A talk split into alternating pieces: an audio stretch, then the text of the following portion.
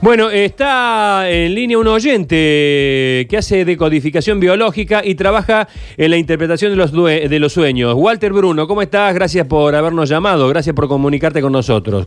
¿Cómo te va? No, gracias. Bien, buen día, Sergio. ¿Cómo estás? Bueno, eh, no, no me quiero meter en el terreno de la interpretación de los sueños porque es muy profundo, largo y, puede volverse demasiado engorroso, que Sí, sí. por ahí lo podemos hacer en otra oportunidad, eh, sino que simplemente me llena de curiosidad, y esto ya alguna vez lo manifesté, eh, ¿quiénes son estas personas con las cuales soñamos que no conocemos, que no hemos visto en nuestra vida y que en el sueño cumplen un rol importante, un rol protagónico.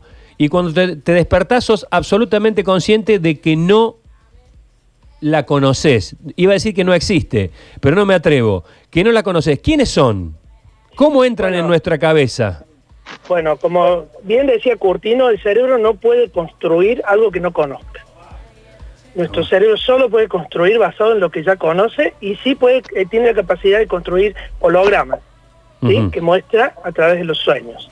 Esta persona que vos no conoces es una construcción holográfica, pero que tu cerebro busca que, que vos tomes conciencia de algún estrés o de alguna situación que no has podido resolver en- a lo largo de los días anteriores. Bien.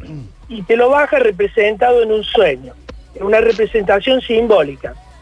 Y, y te vuelvo a decir, también influyen acá todo el sistema de creencias que nosotros tenemos, que sí viene de nuestros ancestros, que tienen patrones de, de belleza, patrones de, de- de- de- de reconocimiento y de conocimiento facial, y nuestro cerebro es una gran computadora que holográficamente puede crear lo que vos quieras. Y generalmente lo crea para bajar un estrés que durante el día no lo has podido realizar.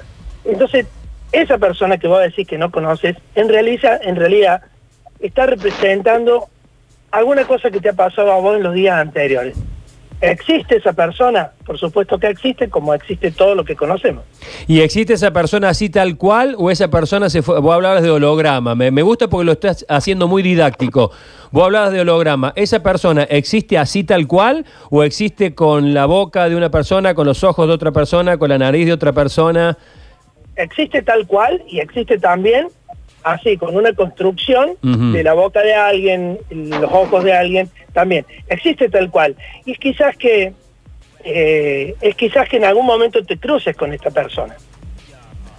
Porque quizás vos tendrías que irte 3, 4, 5 días para atrás, Sergio, y ver dónde has metido una conversación en la cual una mujer ideal apareció.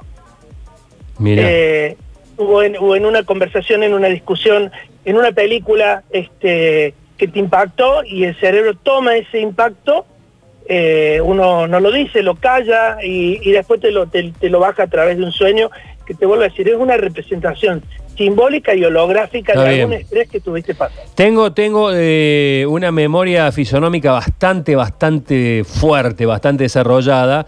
Y, pero bueno, eh, tampoco uno, uno eh, es consciente de todas las caras con las que se cruza.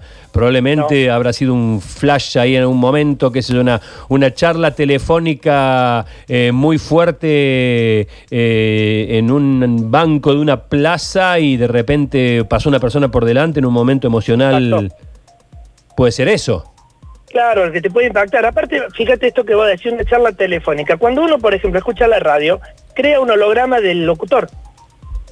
Sí. aunque vos no lo conozcas, vos te lo imaginás al locutor. Como cuando lees un libro. Exactamente. O vos te como nos, imaginás, ¿qué imagi- o como nos imaginamos a él. Como nos imaginamos a vos, que no te conocemos.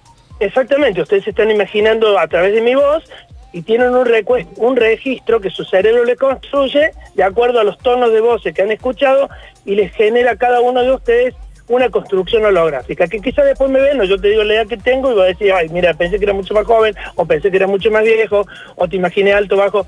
Eso es lo que construye nuestro cerebro porque no, no soporta los vacíos. Si no podría, no podrías estar escuchando una voz y que tu cerebro no la, no la represente Claro. eh, holográficamente.